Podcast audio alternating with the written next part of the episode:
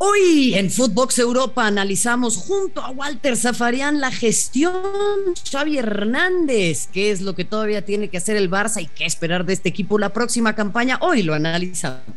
Lo mejor del viejo continente en un solo podcast. Esto es Footbox Europa.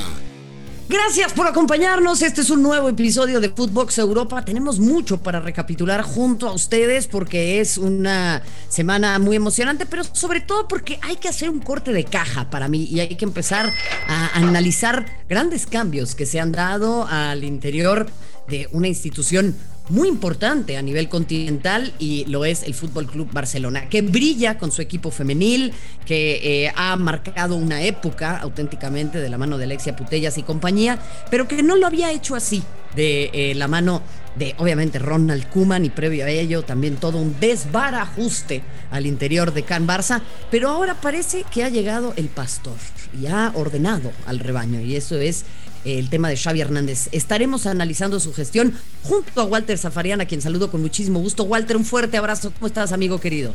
¿Cómo estás, Marion? Y sí, es el pastor que acomodó el rebaño, ¿eh, Xavi. Es el que puso, como diría Alfio Basile, ¿eh? Eh, puso el inodoro en el baño, la heladera en la cocina, eh, la cama en la habitación y el sillón en el living. ¿Eh? cuando todo estaba cambiado de lugar. Sin ninguna duda, sin ninguna duda, Walter. Y ahí, a ver, mira, mucha gente decía, ¿cómo va a tener crédito? Este tipo solamente dirigido en Qatar, eh, no tiene los blasones para dirigir al Barça, solamente aparece por el nombre, pero Indudablemente, eh, desde que era futbolista, Xavi Hernández era un estudioso de la táctica, era un entendido en el terreno de juego. Fue, me parece, un delegado muy importante en la cuestión táctica de muchos de sus entrenadores, siempre observador, siempre picante, eh, obviamente por la posición que jugó y cómo la desempeñó, también con eh, facultades para entender muy bien lo que sucede en el campo. Pero ahora también, Walter, y quisiera conocer tu opinión a profundidad en este tema, pero te comparto la mía.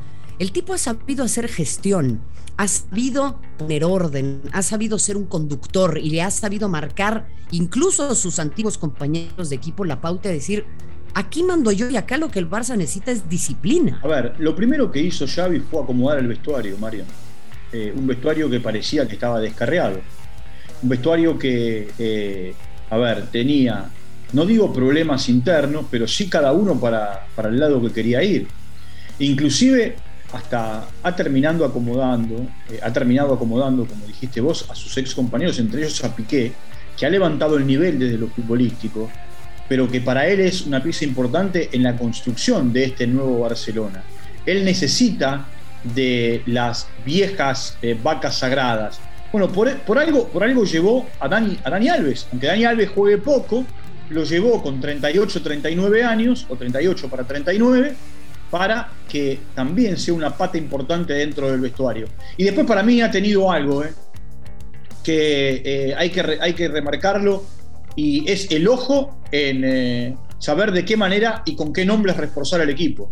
Ahí está la clave también, y te la quiero preguntar, Walter, porque hay que recordar que Xavi Hernández era del riñón de Víctor Font, no de la Porta. Y ahí llegó tal vez con un par de cuestiones en contra, quiero decir yo, en la cuestión política, sobre todo al momento de eh, decir, bueno, ¿cómo se va a coordinar con Jordi Cruyff para hacer los fichajes? ¿Qué tanta manga ancha va a tener? Y a mí me parece que todavía no le sueltan eh, eh, las llaves absolutas, ¿no? De, de, esa toma de decisiones a, a Xavi Hernández, pero se lo ha ganado con creces.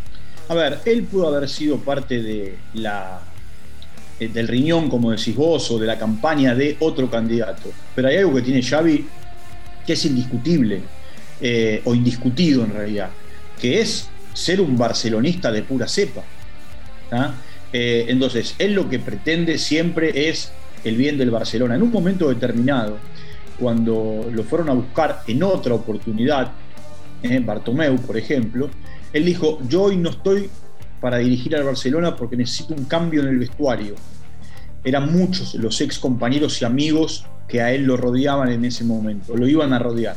Ahora, él salió bien de sus ex compañeros y amigos ahora y sacó el equipo adelante. A tal punto sacó el equipo adelante que hoy lo que ha recuperado Barcelona desde el juego es una identidad, cosa que había perdido en los tiempos de Kuman, porque no se sabía si el equipo defendía con tres, con cinco, si eh, Araujo era central, si era lateral, si en la mitad de la cancha eh, jugaban De Jong y, y, eh, y, Busquets, si jugaba uno de los dos, si había un punta, dos puntas.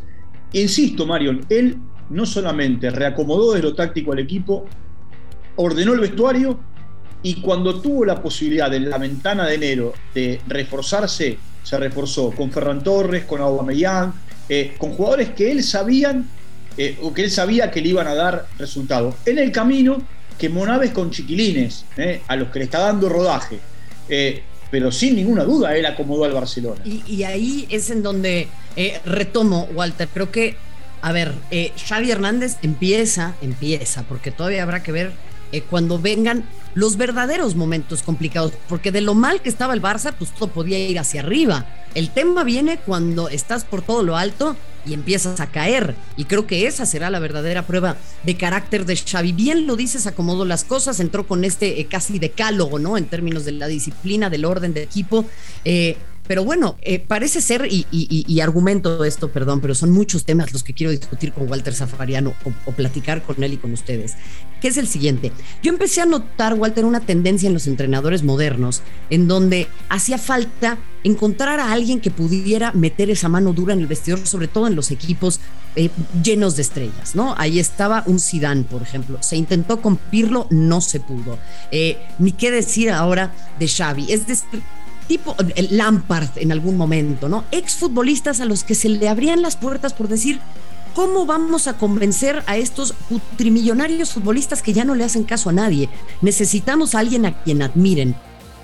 Xavi Hernández lo que ha encontrado es personificar ambos costados, es decir, alguien que tiene un antecedente muy importante a quienes los futbolistas admiran, pero por el otro lado también la mano dura y el ganarse un vestidor gracias al trabajo como lo han hecho quienes tal vez no se han destacado tanto como jugadores, podrían ser Thomas Tuchel, eh, Julian Nagelsmann y el propio Jürgen Klopp. No sé qué opines de eso, pero creo que Xavi Hernández tiene ambas partes. Tiene ambas partes y lo que tiene, como te dije recién, es un consenso feroz dentro de lo que es el barcelonismo. Porque cualquier entrenador que haya llegado, o que hubiese llegado en realidad, para hablar con propiedad, después de Kuman, eh, tenía que dar eh, exámenes partido a partido. Es cierto que él se rinde examen a él mismo partido a partido y lo demuestra en cada conferencia. Ahora, hay algo que le juega a favor a Xavi, Marion. Xavi ha tenido entrenadores de altísimo nivel. Desde Frank Rijkaard, pasando por Guardiola, pasando por Luis Enrique. En el camino ha ganado dos Eurocopas y un Mundial de la mano de Luis Aragonés y de la mano de Vicente del Bosque.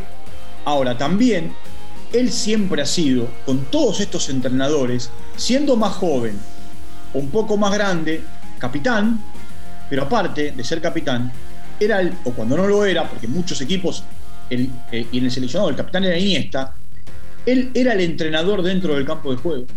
Y eso es algo que le escuché decir a Guardiola hace poco, cuando le preguntaron por el andar de Xavi. Y él dijo que no le sorprendía porque siempre era el entrenador que su Barcelona tenía dentro de la cancha. Bueno, y ahí es en donde quiero empezar a, hablar también de, este tema, Walter, que obviamente genera mucho sospechosismo pero es estos futbolistas eh, que en una etapa no lucían, no jugaban bien, no estaban eh, por todo lo alto, ahora con Xavi juegan distinto. ¿Es en serio que tanto puede influir un entrenador en el rendimiento de los futbolistas? ¿O le estaban tendiendo la cama, como dice la prensa española, que es siempre tan, tan espectacular? Mira, yo te voy a decir qué es lo que pienso. Eh, y, me, voy a, me, voy a, aferrar de algo que me pasó el otro día en en eh, Expediente Sur, ¿no? En, nuestros podcasts, a los que la gente también puede, puede ingresar y puede escucharlos. Charlando con Vivas, ¿eh? con Claudio Vivas, eh, que fue 16 años colaborador de Marcelo Bielsa, el más cercano colaborador de Marcelo Bielsa, él lo que, lo que me dijo es que el gran éxito de Bielsa era potenciar a los jugadores y hacer de un jugador 5 puntos un jugador 6 o 7 de un jugador 7 puntos, un jugador 8 o 9 puntos.